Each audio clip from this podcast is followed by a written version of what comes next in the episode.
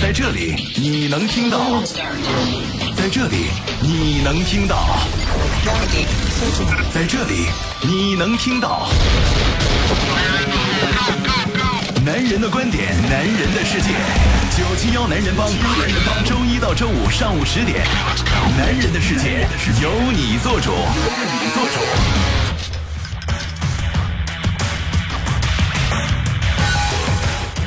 北京时间的十点零三分，欢迎各位继续关注飞扬九七，这里是男人帮，我是海峰，我是尹航，大家好，我是周航。今天是九月三号，周一啊。首先，我们一起来关注一下全天的天气状况。嗯，来看一下全天的天气。目前呢，有黄色的山体滑坡的预警信号呢。是正在生效当中，就是地质灾害的黄色预警信号啊！发布区是全市陆地。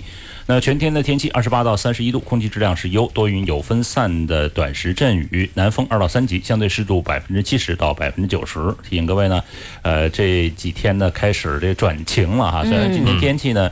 好像看上去还是有点阴，但是它毕竟见到太阳了哈。对，这一周好像都是这种阴天，可能中间还有夹杂着一些小雨啊。嗯。但总之呢，还是会比前段时间好一点，而天气会比较转向这个，又开始有点热了啊。嗯。看大家能不能接受得了？不至于每家都是海景房啊。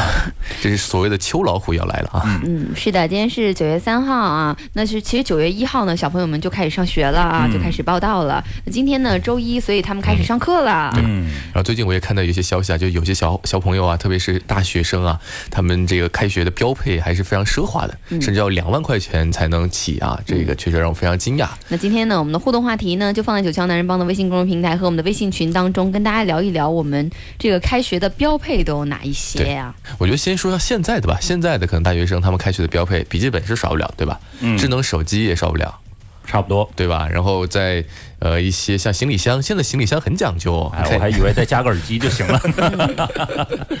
呃，包括一些电子设备呀，包括什么这种随身听呢？确实，嗯，我觉得这样算下来，可能也真的是要上万块钱了啊。随身听，马上你就回到你那个年代。现在还有谁用随身听啊？我说随身听可能就是属于那种手表就能播的那种啊，连接耳机，对吧？好吧。好，那我们呢一起也回顾一下网友为我们总结的，说每一个年代不同的这个开学必备的呃标配都有哪一些？我们跟大家一起穿越，穿越首先要到到七十年代啊。七十年代呢，呃，据说那个时候有一个网兜是标配，就加上里面有脸盆啊、水水瓶啊，这些成为大学生这个步入校门的一个基本装备啊。带个雪花膏啊，带个茶缸子什么的，嗯，然后陶瓷缸是吧？对，那时候基本上搪瓷吧，搪瓷缸是吧？啊啊，湖南人把那个叫做坝缸。嗯，那个时候好像真的是没有什么更多的行李，一个网兜拎着个还还还有个盆儿什么的。有个暖壶，暖壶吧，应该是。嗯嗯，而且我觉得那会儿带菜，就带家乡菜，这应该是比较诶流行或者说必须的，对吧？那时候好像没那么多，顶多是带一兜鸡蛋，那就已经很奢侈了，是吧？啊，比如说咸菜什么的。或者说炸的小鱼条，嗯，你不要想了，那是这真是这个叫异想天开。那个不是说七十年代的人，是七十年代上大学的人。是上大学，也就是带一带一笼鸡蛋就已经很这个高端了。就说家里我这高端，对，这这是这个富三代，是吧？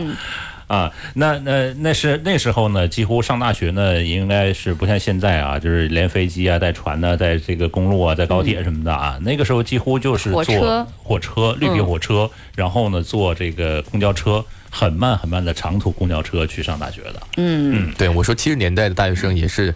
天之骄子啊，一点都没有夸张，对吧？可能就是一百个人里面，可能就一两三个是大学生哈。那个时候大学生真的是很很稀缺啊。就我们看到到八十年代之后呢，其实呃，慢慢的大家生活条件好了一点了，一些新鲜的事物也开始涌入了，所以上大学的装备就不仅仅是很纯粹的生活用品了。那个时候就开始有手表、有钢笔、有收音机，这个属于比较流行的物件了哦。嗯，那时候的娱乐工具就是收音机了啊，所以。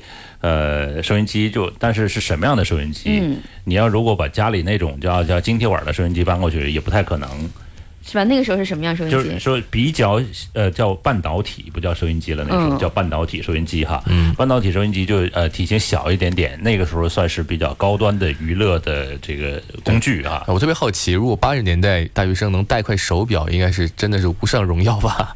那会儿手表应该是非常非常贵重的。手表一般都是家传的，有好多这个文学故事都是这个上大学了，然后父亲摘下手上的手表，然后给他戴上，那个算是祖祖传的。而且那会儿应该很多国产品牌的手表应该是。是比较受到追捧的，包括像海鸥啊，嗯像上海呀、这些啊，梅花，啊梅花，嗯，嗯，你说这个海鸥手表，我应该是从小听到大的故事。我就我爸爸上大学的时候，呃，爷爷送了他一个，这个对啊，你爸爸上大学应该差不多是这个年代。对我听了一辈子这个故事。然后具体是什么呢？他是不是很感动？对，就很感动嘛。上大学的时候，新给他买了一块手表，那个时候才是人生最贵重的一个产品啊。嗯，啊，到九十年代了呢，呃，就开始有一些用磁带听流行音乐的这个流行趋势了啊，也开始就用磁带去学习，呃，那个听英文磁带啊，所以那个时候的录音机啊，就小的这种随身听，就算是一个比较流行的潮流单品哈、嗯，那会儿就可能像 Walkman 这样的产品就出现了，磁带我们也会去买一些喜欢的音乐啊。，对，那个时候这个算是奢侈品，为什么呢？因为你有这个收音机，你有这个录音机叫收录机哈，还不行，还得要买购买磁带，其实那是一个投入来着。对是好像那时候好像还能翻录吧，就是对着这个因为喜欢的歌，呃，就从收音机上可能第一次听到嘛，然后就对着收音机听，然后大家可能都想去录，结果导致最后一盘的他们有母带和子带的区分嘛，就录着录着发现音质越来越不清楚，但大家还是乐此不疲啊。嗯，嗯、包括那个时候也有 BB 机，是不是？有 BB 机了吧？呃，九十年代的时候，BB 机还不是特别特别流行，但是九十年代呃叫末，就是九十年代末的时候，嗯，BB 机才是开始流行。但是那时候大学生呢，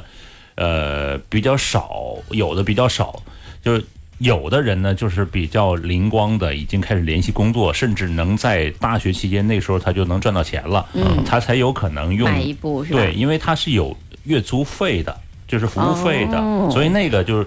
呃，首先是它是一个奢侈品了哎，，它一台价格大概是多少啊？呃，你看是这个数字还是汉显的？汉显不是后面说有吗，就是能显示汉字吗？对对对但就我的意思就是，它的价格占于那时候的工资比例的大概能有多少呢？呃，那个时候看你在哪儿吧，因为我在南方、北方都工作过，在北方的话，大概那个数字应该在八百到一千左右，数字的摩托罗拉的，嗯，那个相当于一个成人成年人的工资，还是就是工资全部工资是吧？一个月一至少。个月的。嗯。哦，而且你看啊，那会儿还有胶片相机啊，我觉得这个东西很怀旧啊。胶卷啊，对，胶卷。柯达，对，当时还真是柯达的。嗯，哎，我不知道那时候相机贵不贵啊？是不是？其实相机不是很贵，胶卷比较贵啊，那个时候相机呢，开都傻瓜的那种。开始呢，就是说已经有数码的出现了，然后那个呃胶片呢还是并存的。人们因为人们觉得九十年代吗？对，嗯，因为人们觉得数码相机呢还是叫它的这个镜花水月，而且它的这个像素不是特别高。对，刚开始的时候可能才十几万、十万这样的像素哈。对，然后呢，呃，胶片是无可替代的。当嗯时有我我记得我上大学的时候还是拍了不少照片的，但是当时拍的是黑白的照片，因为彩色用不起。哎，挺怀念那个时候家里面都会有这个实物的照片的这种感觉啊，越来越少有这种感觉了。嗯，现在有实物照片，大部分就是自己打印的，或者说像拍立得这样的产品啊而。且那个时候拍一张照片很珍惜，一定要到景点的最中心的位置才能按下那个快门，因为胶卷是 这很珍贵啊。一共三十六张，对拍完了之后你要买下一卷，而且不小心还可能曝光对没了。啊，所以呢，那个时候真的是照相机对于我们来说，我们还是呃很珍贵的啊对对，胶卷相机就等于是一般可能只有一到两台我觉得也是属于大学生里条件很好的才会标配一个相机吧，胶卷相是机。，嗯，而且胶卷相机那时候的设定，我觉得会让你很珍惜，因为它只有三十六张，不存在就是说还有什么随便拍拍，像我们现在无所谓，你想怎么拍怎么拍，对吧拍？一千张自拍，选出一张发朋友圈。所以说 那时候的这个出片率应该会比较高一点。啊，对的对的，当时我记得好像买的二手的，我记得，嗯，呃，是寝室里其中一位买的二手的机器，然后给我们拍照片。嗯，好，呃我们再往下走。啊是到了新世纪啊，这个两千年之后呢，呃，确实是经济水平就会迅速增长，很多家庭条件还不错的同学就会在这个电子产品上开始花钱了，比如说我看到一个很很有意思的电子词词典，你们有印象吗？这个东西。有有印象，有，这就是我们小的时候真的会呃好像这个东西必备的一样东西。对这个东西呢，其实是美其名曰和家长说我要学英文，我要查英文单词的是吧？然后买这个东西。但是我看我身边的所有朋友几乎都在用这个玩游戏。那时候这个里面的游戏，我都我现在回想起来都不敢相信，很简单很简单的游戏真是。贪吃蛇类型的，呃，对，类似于还有一点这种角色扮演的 RPG 的这种游戏吧，对对有。很简单，然后就是很小的黑人，西，呃，然后去玩。我我看我那同学几乎所有的电子词典都在玩这个，上课的时候就在玩。嗯，啊，我觉得现在回想起来真是不堪回首。我还刚好有一天在华强北，就是在看手机的时候，也是路过这个电子词典的柜台。还有吗？有，真的有，有两个品牌都还有，就是以前我们的那个品牌啊，呃，然后我再看他们电子词典一成不变，还是曾经的那个样子。但其我印象中，我们小的时候用那个词典的时候，也很多时候在听歌。就把它当做一个像 M P 四，他们也有可以播放影像。这个好高级呀！我见到我们已经 差了几年了，是吧？电子眼好像很少带这个放歌歌曲播放功能，但是我觉得它集合在一起，它挺有卖点的。你们说起来？哎呦，那我我刚好是有卖点的那个时候，就证明那时候条件好，一次就买了个二合一的产品。对，也可以播放这个呃 M P four 啊。那那个时候，其实，在两千年的那个时候呢，呃，就是在上大学的同学们啊，那个时候可能还是黑白屏的手机，呃，然后标配像 M P 三呐，电子词典我们。刚才讲到，还有就是慢慢的，呃，就有那种台式电脑，还能才才能开始变成手提电脑的这个时候啊。嗯，那个时候手提还是比较少的，基本上大学生标配的还是台式机了。嗯啊，当然大部分都用来联机打游戏了。嗯，而且那会儿的显示器还是这种显像管的显示器啊。还是非常砖块化的。是我印象中就是在应该是也是差不多这个时候吧。那个时候我爸爸有一台这个笔记本，特别特别厚，黑色的，就是上上屏跟下面都好厚好厚。但是那个时候就特别特别羡慕。因为它可以移动到我们家的每一个房间，特别羡慕。嗯，好，那会儿还有什么呢？就是像呃，我觉得 M P 三也值得一说，在那会儿也是大快速的流行啊。其实那会儿我们用苹果的 M P 三比较少，大部分还是可能魅族的、魅族的国产的很多各种品牌。那时候其实也是第一次接触到 M P 三这个产品啊，我觉得还是很新鲜。当时也是整个也是刮起了一股就是。听音乐的一个热潮吧，那时候啊，你知道我们那个时候就是刚开始买了那个苹果特别小的那个叫什么？呃，也是 iPad 的其中一个，就最小最小那个四方形的那个，特别最便宜的那个，就是叫 iPod，好像叫 iPod 啊，它就是有一个粉红色的嘛。那个时候我们买到那个啊都要别到领子上，要要要炫一下啊，所有人都要看得见哈，是所有人都要看得见。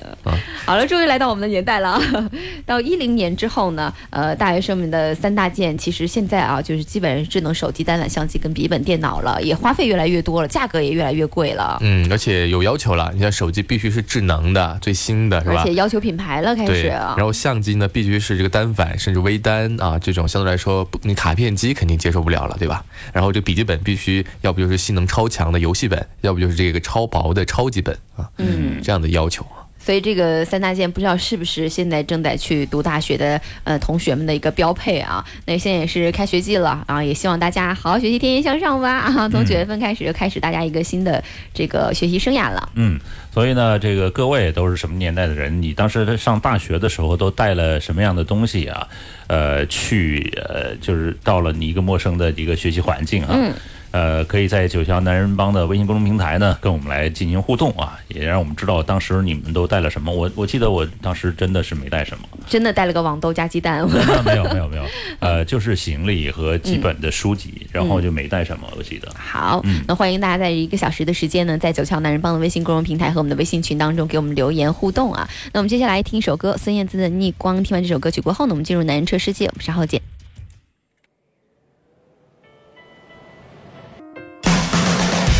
欢迎在微信公众账号里或新浪微博搜索“九七幺男人帮”，关注我们，畅谈观点。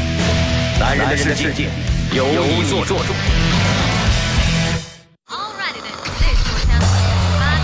Stand by formation。男人车世界，车世界。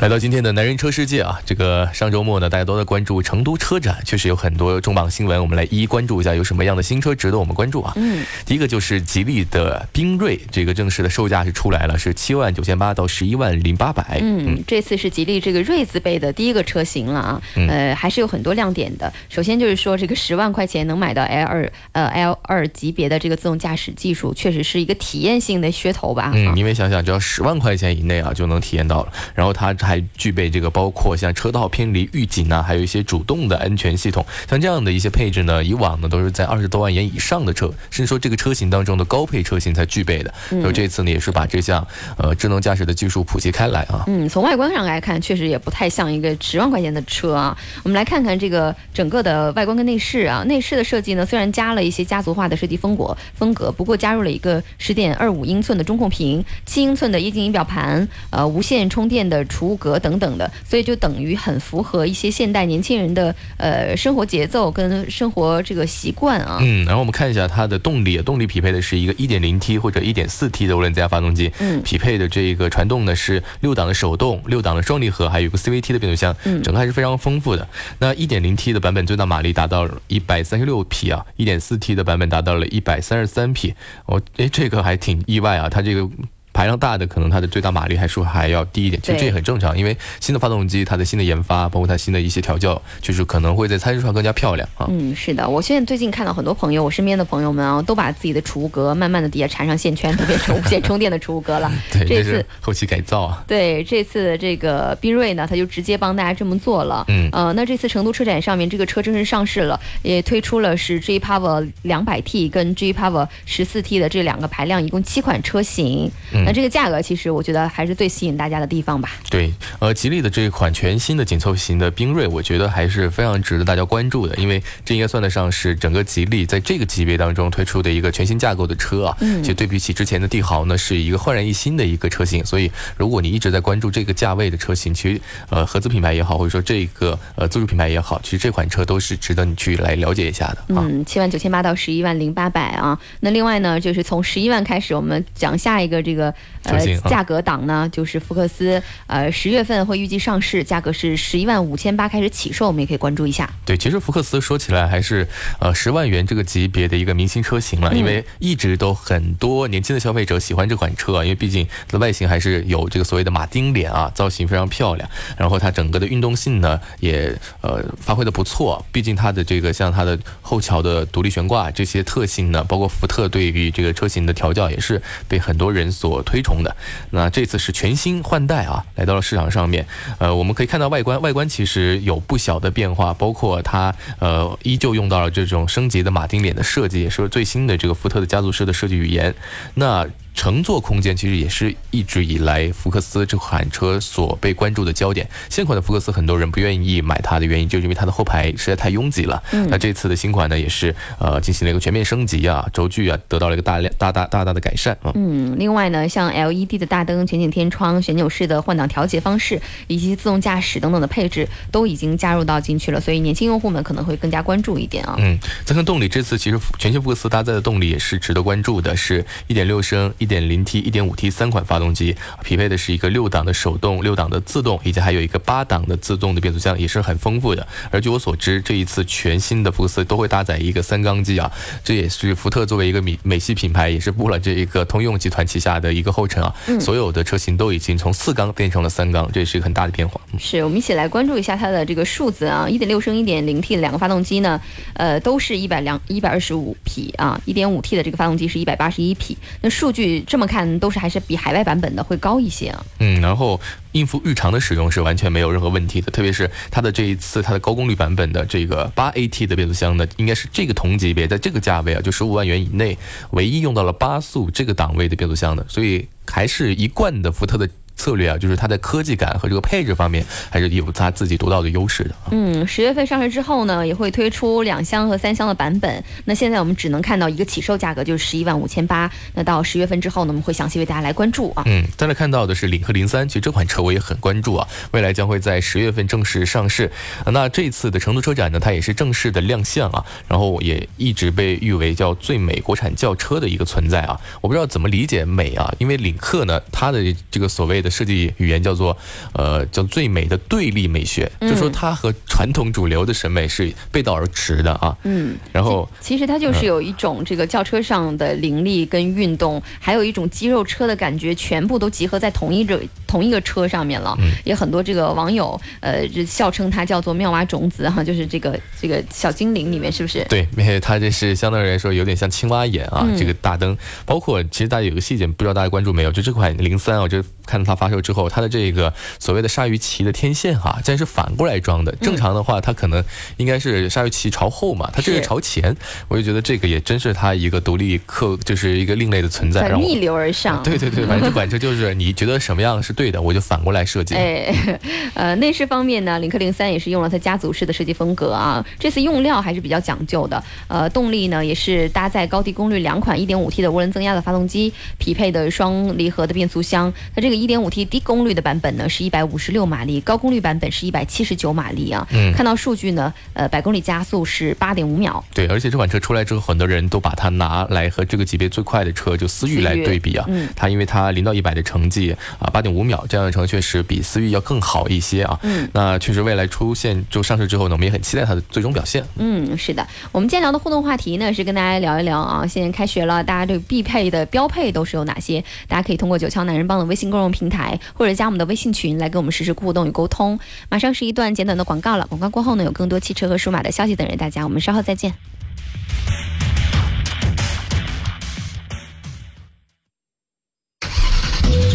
在这里你能听到，在这里你能听到，在这里你能听到。男人的观点，男人的世界。九七幺男人帮，男人帮，周一到周五上午十点，男人的世界由你做主，由你做主。欢迎各位继续回来，这里是男人帮，我是海峰，我是银行，各位好，我是周航。嗯，我们今天聊一聊我们开学必备的装备有哪些？大家可以通过九腔男人帮的微信公众平台，或者加入我们的微信群来跟我们实时互动跟沟通。我们来看一下大家的留言。嗯，有一位呢说，那个时候每人必备一个木箱子，装私人的物品啊。木箱子啊，还挺复古的哎。是不是上面还有这个铆钉，然后还要上锁的这种？没有，我想到的是上面写了一个 HP Harry Potter。不会那样，是那个时候呢，都是家里就基本上有有木匠，然后。后会打一个。薄薄的箱子不会太重，但是呢，就放私人物品，因为那个时候好像宿舍的这个呃叫呃硬件装备没有那么好，不是那个时候就会有所谓叫压箱底的钱啊，对，哎，压箱底是从这儿来的是吗？那当然，哦，好吧。还有 Jenny 啊，我们老朋友，他说，呃，他是八零后，上大学的时候标配就是行李箱、电脑，还有每个月的生活费，最不能缺的好像就是收音机。嗯，这个是一个败家的听众哈，他买了不少收音机，各种各样的啊，可能是喜欢。收藏收藏的爱好者哈，另外呢，还有这个朋友说呢，说以前读书去玩啊，照相机啊，买胶卷都 A A 凑钱，每个人可以拍多少都是算好的，就是三十六张，如果要是三个人凑钱，一个人只能拍十二张是吧？啊，对的，对的，对的。那如果拍照技术好，就会很受欢迎。嗯，如果要是四个人一起凑钱，还不太好算。哎，我现在特别好奇啊，三十六吗？呀。哎呀，在那个胶卷的时代，是不是暴露了我不会九九乘法表这件事？他是一个我说，对我觉得那会儿在一个胶卷的年代，我特别想问你一行啊，如果是在用胶卷相机拍照的时候，你还会就是对男朋友对你的拍？拍你有严格的要求吗？他已经没没经过那个年代，就是我好奇嘛。如果如果是那个，因为现在我尽量去想象，现在很多女生对男朋友的拍照技术要求特别高，就完全就是受不了，怎么拍都不满意。如果是胶卷，不好只能拍十几张的话，你会还是不满多一点呢？还是会觉得其实也不容易，就是能拍几张就不错。没有，现在在你们胶卷买少了，在数码相机时代，我们也觉得你们不容易。好好好，谢谢谢谢。另外呢，还有低调做人这个朋友啊，他说，呃，大学的第一台。手机就是诺基亚的七六幺零啊，也是号称说第一款百万像素的手机啊。这个时候是他上大学买的第一个产品啊，是非常的爱护哈。嗯，是的。那这个话题呢，会始终放在九霄男人帮的微信公众平台和我们的微信群当中，跟大家一起来讨论啊。那我们接下来继续看汽车方面的消息。这次这个成都车展上啊，确实是很多车型值得关注啊。对，再来关注一下 SUV 啊。这次我们看到了雪佛兰，看呃有一款新的车啊，叫做啊沃兰多。其实听到这个名字的。时候呢，我觉得还是一脑袋问号的。你觉得很像我懒惰这个 这个名字吗？啊，我是万朵。呃，这次呢，起售价是低于了十二万九千。那这次呢，这个其实雪佛兰的这个沃兰多算是成都车展上面特别特别呃得得到大家关注的一个车型了，因为它是这个车型首次亮相。对，因为之前在雪佛兰的这个整个的阵容当中，并没有这款车的存在啊。嗯。然后我们也觉得这款车车也是所谓叫集于一身吧，它标榜自己是 SUV 啊，其实它其实很像轿车，又很像是一个 MPV，然后又会有一个呃整个 SUV 的整个设计语言。是因为它整个造型呢就比较夸张，设计的比较动感，相比于之前的雪佛兰的一些车型，感觉会更年轻霸气一点啊。嗯，然后再看到内部，内部其实也这款车的一大特点啊，它用到了一个五加二的座椅布局，那就是说它这是一款七座车啊。嗯，第二排还支持这一个四比六的这个比例的放倒，还有前后的移动。而我看这一次大家这个试驾的体验，说这次沃兰多的第二排它仰倒的，就是座椅翻折的空间特别大，就是你可以以一个非常葛优瘫的姿势坐在这个第二排上面。嗯，而且别看这个这个十万多的车型啊，它标配了呃安吉星的功能和智能手环，所以让这个车还是挺有科技范儿的。其实我想了介绍一下这智能手环，这手环其实和看平时戴在手上没什么区别，但它可以开锁，你带着这个手环就相当于带了一个钥匙啊。是，然后它应该还能记录你的这个跑步的这个运动的里程数啊，各方面的参数啊。嗯，其实这还是一个到目前为止我觉得一个比较有创意的一个举动吧，因为它不是手表，手环呢它有个优势就是说它能够有长时间的续航能力啊。那像我们戴的小米手环，它可以支持二十天，嗯，它的这个实用性就远远比手表要强，而且它结合到可以呃当车钥匙的功能上，我觉得就更加好了。是我也就是我不知道大家如果用这种偏感应式的车钥匙有没有这种烦恼，就是你经常会觉得。既然它都已经是感应式的了，为什么不能集合在集成在你其他的电子产品上面？那这次呢，它就是把它集集成在了智能手环上面啊。我觉得之后的一些智能产品可能越来越会整合这些这个科技啊，包括汽车呀，包括家居的一些智能产品啊。现在我们看它还是通过以沃尔沃它的品牌进行推动的嘛，因为我们现在大用的大部分电子产品还是呃和汽车品牌没有关系的，所以要他们两个打通整合，我觉得还是需要一段的时间呃，但看谁主导吧，我觉得这一部分还是很值得期待的。嗯，这雪佛兰的一个新变化。啊，那动力方面呢，搭载的是一个 1.3T 的涡轮增压的发动机，匹配的是六档的手动、六档的手自一体的变速箱啊。那这两个变速箱最大的马力是一百六十三匹。我觉得以这样的一个尺寸啊，又低于十二万九的这个售价，呃，可能很多朋友在这个售价区间内想要选车的，想要选一个大型一点的啊，就是可能平时有的时候还要装点装点东西啊。是实用性非常强，多功能型的车吧。而且看这个动力水准，其实和别克的 GL 六是一致的。那从 GL 六的这个试驾的反馈过来。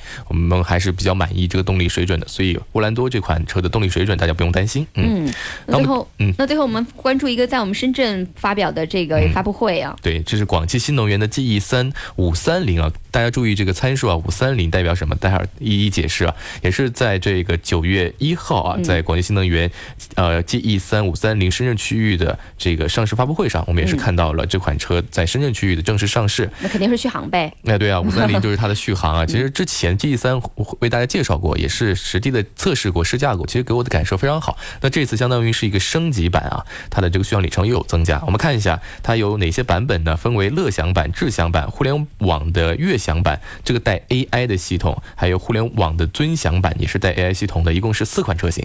那补贴后的售价区间是十二万九千八到十五万五千八这样一个售价区间啊。嗯，那我们刚才说了一个五三零是续航，那具体给大家讲一下呢？这个呃，等于是它的这个呃每小时六十公里的等速续航是提升到了五百三十公里，那它 NEDC 的综合工况的续航呢是四百一十公里啊，这台车。对，其实我觉得要和大家普及一下，所谓的 NEDC 的综合工况的续航里程是现在很多越来越靠谱的厂家会越来越着重强调的，因为这才是一个真实的纯电动车的一个续航里程的一个参数。所以的话，我建议大家大家多关注一下这个续航里程啊，这是非常真实的。虽然它标榜是五三零，但是它的真实的大家真正用车环境下可以达到四百三十公里这样的一个参数。就我觉得也是非常令人满意的啊，嗯嗯，然后还有一点就是这次为什么叫做 AI 的这个新能源 SUV 呢？其实 AI 也是这次车当中非常重点值得一说的。嗯，这次呢，这个首先 AI 啊，我们听着就知道它应该是一个很智能的东西。那它有智能什么呢？智能语音，我觉得大家可能听的比较呃多的啊。另外，它还有实时导航和 AI 找装，然后 QQ 音乐、社交出行这几个功能啊，应该算是现在也比较懂生活的一个车载 AI 的系统了。嗯，而且我觉得现在新能源车和特别是纯电动车和这种呃科技公司结合的很紧密，因为这次也是广汽集团和腾讯公司深度的战略合作的一个新的成果，也就是所谓的广汽新能源的 AI 系统。因为刚刚鼎航说的这些功能啊，都是能够实现的。其中像高精度的语音识别技术，可以帮助驾驶者在双手不离开方向盘的前提下呢，快速的完成语音的点歌呀，包括像语音的控车呀、语音查询的功能，呃，其实就可以实现所谓的叫做动口不动手嗯，就是你现在语音控制你副驾驶的老婆，以后都可以省略了。是你想想，其实我们在平时的生活当中，大家用到语音助手啊，还是相对来比较少的，因为我们始终觉得现在的这个智能不够智能啊。为什么呢？因为可能还是没有和一些。比较高新尖的这些智能公司进行合作啊，确实它的识别率啊，始终达不到我们使用的需求啊。嗯，还有一个就是纯电动车的一个专属的功能了，就 AI 找桩，它是一个智能充电的路线规划，就等于帮助它的车主能更快找到最近的充电桩。所以就是有的时候你有一些里程焦虑啊，跟这个对充电难的问题啊，可能可能能解决掉啊。我觉得现在只要是关于有电量的东西，都会有一些人在焦虑，无论是手机也好啊，你的手表也好，车也好，对，就有些人受不了一个数值之下。对，那当然这是所谓的这个综合症嘛。我们呃每天生活当中这是必不可免的，特别是车，车还不像手机，你车要是没电了的话，你的这个担心后怕的程度是和成几何数增长的，对吧？是，哎，我是一个对于这种焦虑特别少的人，我的手机大部分都是在百分之三十以下的电。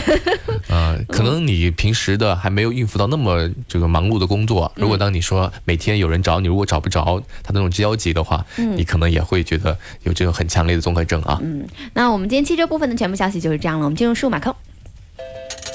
从睁开眼睛的第一刻，你就被数字包围。今天最高温二十六度，最低温二十三点三六，那指的是上涨百分之一点五三。为听觉化繁为简，IT 数码控，IT 数码控。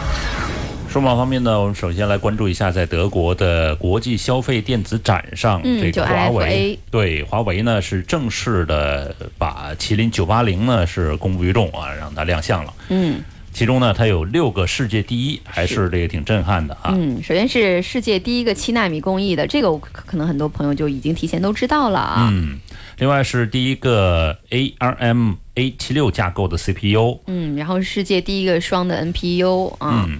呃，世界第一个叫 Mile G 七六 GPU，我们俩特别像颁奖嘉宾。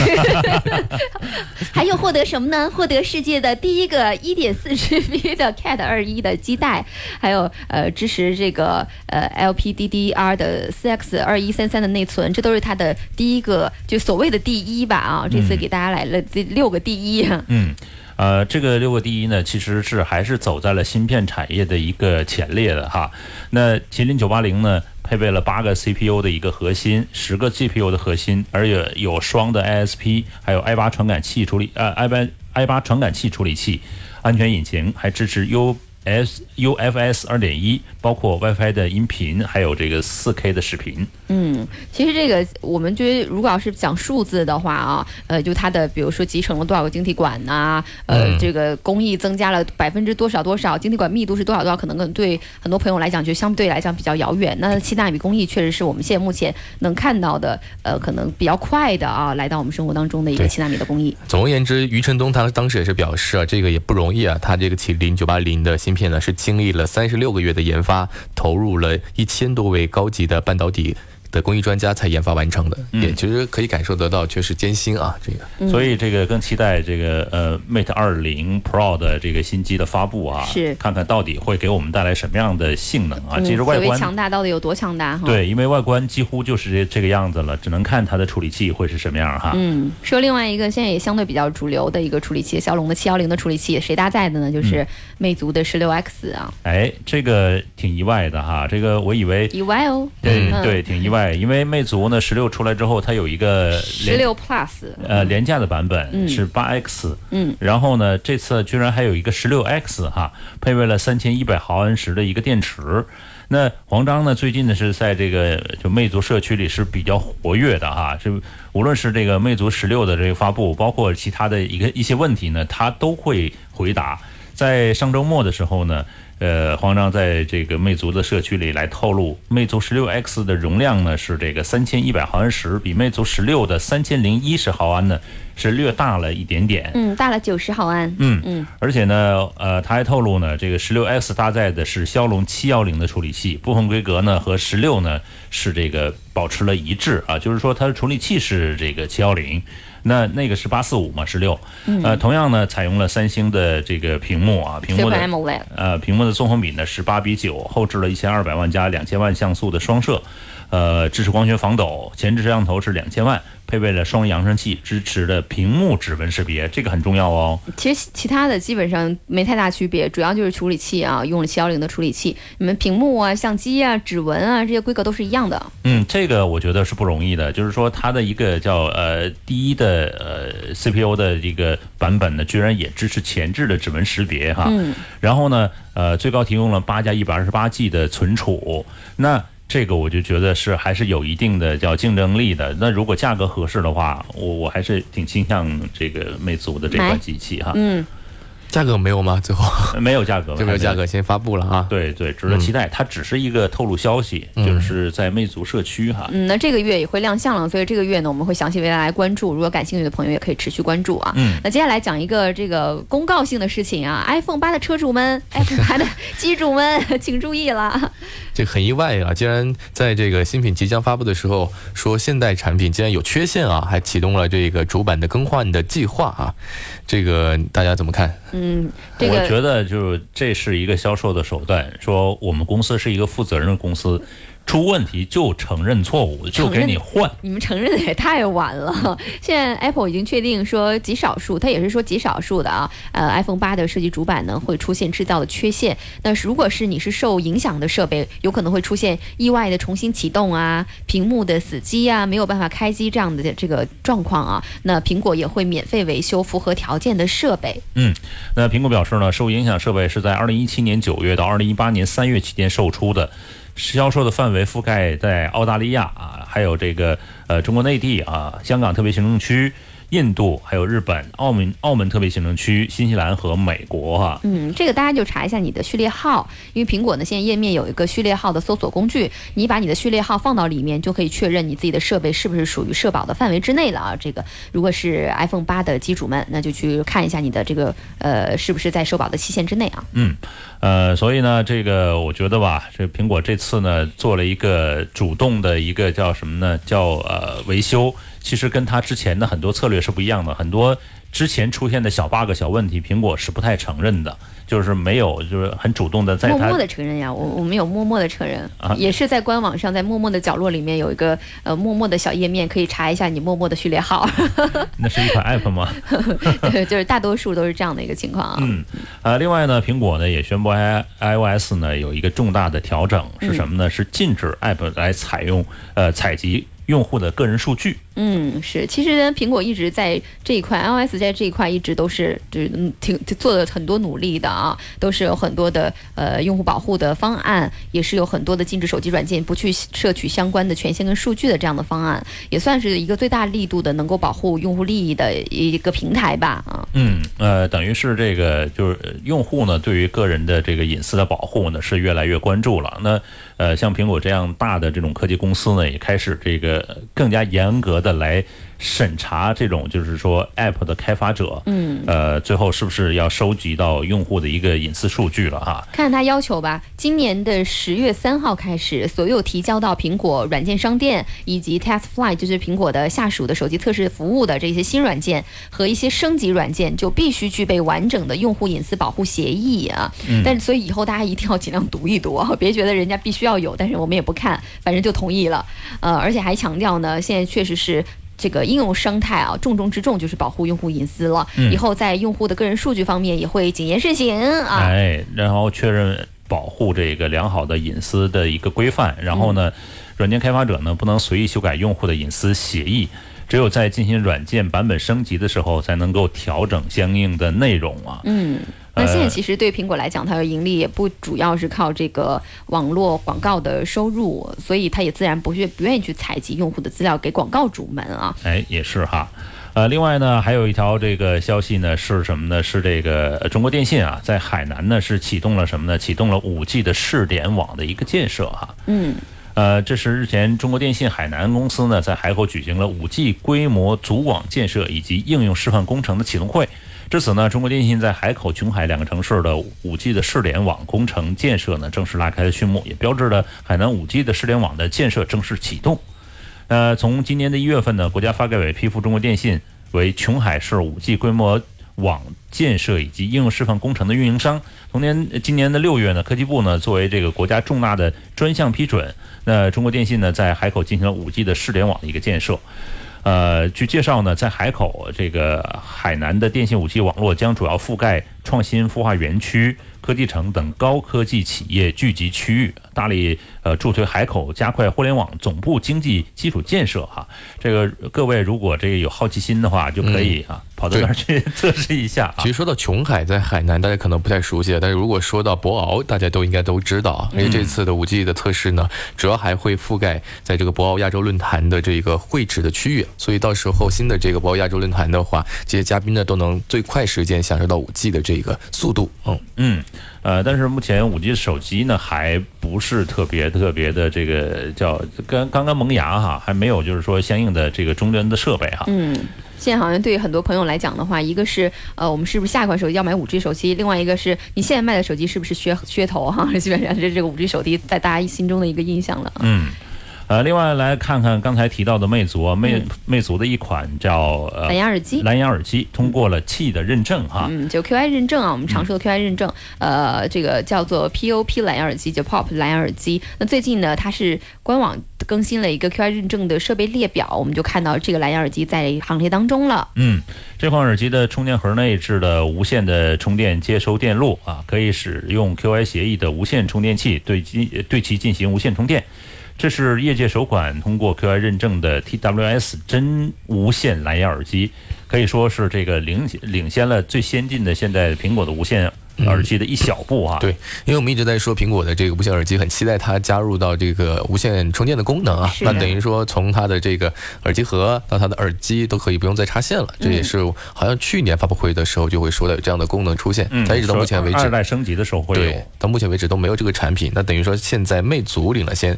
其实大家不知道关注过这款产品，魅族的产品没有？就我还是来看到过它的售价区间呢，大概还是要比苹果的这个耳机的要便宜一半。大概在五百块钱左右，嗯。啊，整体的这个样子呀，包括它设计的设计语言，也用到白色的主体风格，其实都会有点接近苹果的耳机的这个样子啊，是。这个我觉得蓝牙耳机除了我们在关心它的这个形状啊，包括符不符合人体的入耳式的工学啊，另外就是它的呃这个待待机的续航。这次呢，这个 POP 的真无线蓝牙耳机是十五小时的超长续航，所以应该使用过程中大家也不太会为了电量而这个担忧啊。嗯，呃，它这次呢，在这个数据当中叫叫文字当中加了一个叫。真无线蓝牙耳机，为什么叫真蓝牙无线耳机？就两头都没有线，充电也不用线，往耳朵里放也不需要线哈。是这样，从技术上来说呢，就是手机通过连接主耳机，再由主耳机通过蓝牙无线方式来连接耳机，实现了真正的左右声道的蓝牙音效。嗯，那。不连接从耳呃不连接耳机的时候呢，这个主耳机回到单声道的一个音质啊。嗯，其实这个之前就有一个这样的说法，叫 TWS 的这个说法啊，就就所谓的真无线耳机，就是 True Wireless Stereo 啊，就是真正无线立体声这么一个说法。所以基本上魅族现在算是完成了我们一个呃对无线耳机的一个美比较美好的想象啊。嗯，这个耳机呢，呃，跟小米会就一起卖它的六十九块钱的小米无线充电器啊，会一起来开卖啊。嗯，那它的这。这款这个呃耳机呢，其实这个呃已经这个随魅族的十五系列已经发布过了啊，售价呢是这个四百九十九。那这次呢，它写入到这个什么呢？写入到 QI 认证的设备当中去啊，其实。呃，我觉得就等于是在呃苹果二代手机二二代耳机发布之前呢，嗯，我觉得接了个壶啊，对，接了个壶。对，未来的话，其实这款手这款耳机啊，可以和你家里的这个无线充电进行一个配合，就是确实就完全就没有线了。其实我觉得耳机这个东西呢。这么多年以来，其实最大的痛点就在于它有这个长长的线啊。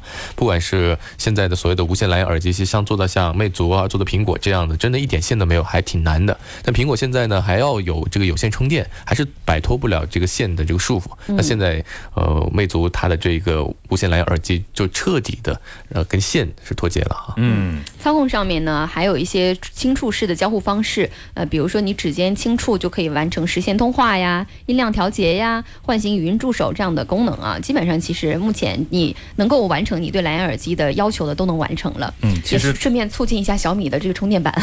其实我觉得它的轻触那个基本上我就戒掉了，因为我觉得挺难的，因为很难记住你那个。你说苹果的那个是吧？对，无论我也从来没有记住过苹果到底怎么清楚才能接通电话。好，那今天大家这个有什么对我们节目内容的反馈，可以通过九霄男人帮的微信公众平台和我们的微信群来跟我们实时互动跟沟通。同时，在网络端可以重复收听我们的节目啊。网络端的收听方式呢，可以通过我们深圳广电集团的一深圳，另外包括企鹅 FM、蜻蜓 FM、阿基米德 FM 都可以同步收听。同时，今天还是一个呃值得纪念的日子啊。嗯，那九月三号呢是中国抗日战争胜利的纪念日啊，这个日子我们每个中国人都要记住啊。都要铭记哈。今天节目的全部内容就是这样了，那我们明天再见吧，拜拜。